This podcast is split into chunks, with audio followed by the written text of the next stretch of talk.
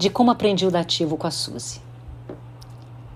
Naquela época não havia um curso preparatório estruturado para aprendermos a dar aulas de alemão como língua estrangeira. A bem da verdade, só havia um método didático para o curso básico, e para o avançado tínhamos que recorrer a uma apostila desenvolvida por um grupo de professores do Goethe da Alemanha, chamado Turiner Programm. Dá para imaginar que no curso avançado tínhamos que inventar praticamente tudo. Mas isso eu vou contar mais à frente. Todos nós, professores de alemão daquela época, fomos de certa forma cria da dona Ilse Beutner, professora do Goethe, que oferecia um cursinho para aprendermos a ensinar alemão. O curso consistia em assistirmos às aulas da Frau Beutner e depois conversar com ela sobre as questões didáticas. Era funcional, mas insuficiente. E só havia o tal curso para a primeira lição do primeiro nível. Também não havia nenhum manual do professor. Quando eu vejo os livros didáticos atuais, eu morro de inveja dos professores.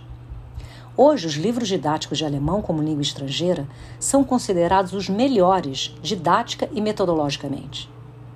A Alemanha investiu muito nessa área depois da queda do muro por conta da demanda do leste europeu.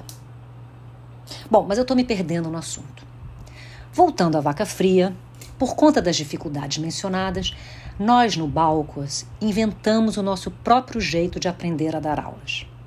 A gente assistia um nível inteiro com outra professora do nosso grupo antes de poder ministrar no próximo semestre aquele nível. E funcionava bastante bem. De nós quatro, a única de fato formada em letras alemão-português era Márcia, que havia estudado na UERJ. Patrícia, Suzy e eu aprendemos na prática, ou seja, na marra.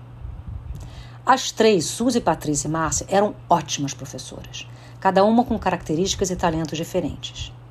E eu, que ainda era bem verdinho no ofício, aprendi um bocado com duas delas. A Márcia, eu devo a organização gramatical, porque ela era fera demais no assunto. E a Suzy, eu devo o restante todo, porque ela desde sempre foi e é uma professora completa. As aulas da Patrícia, infelizmente, eu nunca assisti porque nossos horários não eram compatíveis. A Suzy preparava muito as aulas dela. Escrevia passo a passo o que iria fazer com todos os detalhes como se fosse mesmo um manual do professor. E ela generosamente disponibilizava o que havia criado para todos que precisavam ainda aprender a dar aulas. Eu copiei vários cadernos da Suzy que foram minha Bíblia durante anos. Bom, eu estava justamente assistindo a uma aula da Suzy do segundo nível. Era uma lição que introduzia o caso de declinação do dativo. A uma certa altura, depois de ter praticado oralmente o diálogo e feito exercícios, a Suzy chegou naquela etapa da aula que se chama de racionalização do conteúdo, em que se escreve no quadro a síntese do conteúdo gramatical. Suzy, depois das devidas explicações e exemplificações, foi fazer o quadro dos artigos. Artigo masculino, feminino, neutro. Declinação nominativo, acusativo, dativo. Artigo masculino nominativo, der. Artigo feminino nominativo, die. Artigo neutro nominativo das. Artigo masculino acusativo den. Artigo feminino acusativo de. Artigo neutro acusativo das. Artigo masculino dativo dem. Artigo feminino dativo der. Artigo neutro dativo dem.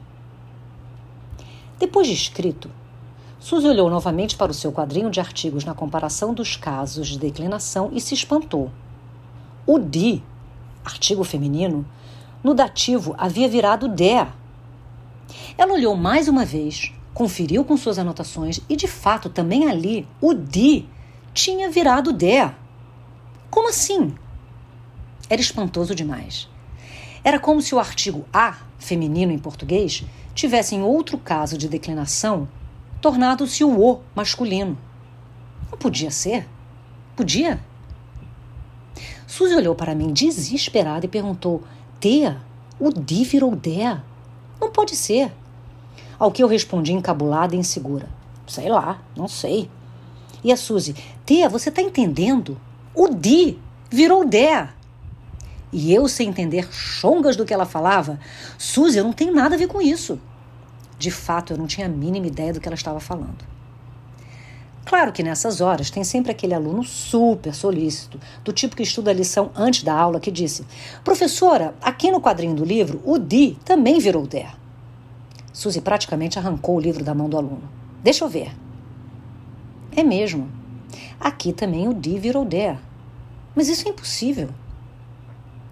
E ela, cada vez mais confusa, olhava para o livro, olhava para o caderno, olhava para mim, que disfarçava covardemente, olhava novamente para o quadro sem entender nada do que acontecia. Simplesmente o Di não podia virar Dea. Era um assinte. Uma aberração para uma língua tão exata como o alemão. Era quase um cataclisma gramatical. Completamente sem graça, vermelha até a raiz dos cabelos, Suzy, finalmente derrotada, declarou aos alunos que não sabia o que estava acontecendo.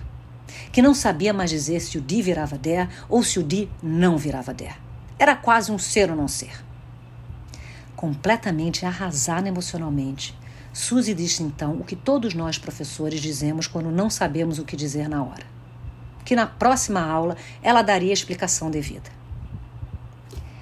De fato, o Di torna-se Der no dativo algo realmente espantoso.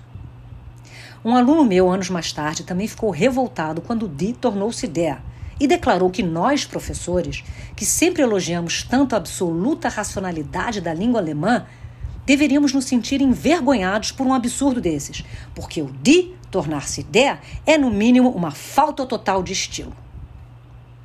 Bom, eu acho que reclamações desse tipo deveriam ser endereçadas diretamente ao grande gênio da língua alemã, Johann Wolfgang von Goethe. Afinal, a gente não tem nada a ver com isso, né? Ou tem?